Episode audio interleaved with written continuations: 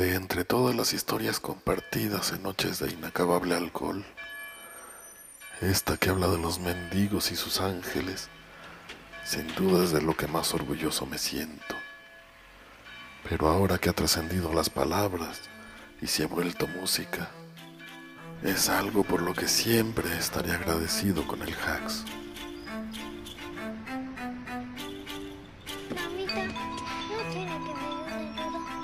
Los mendigos no creen en sus ángeles, solo creen en sí mismos. Creen en su hambre y en el sabor amargo del frío. Los mendigos no creen en ángeles, solo en sí. Creen en los torniquetes y los escalones y sobre todo en las limosnas del metro. Un mendigo una vez tuvo un ángel bebé y lo vendió en un convento por un trago de vino, por tres pelotas, una nariz de payaso, un litro de gasolina y un par de cerillos.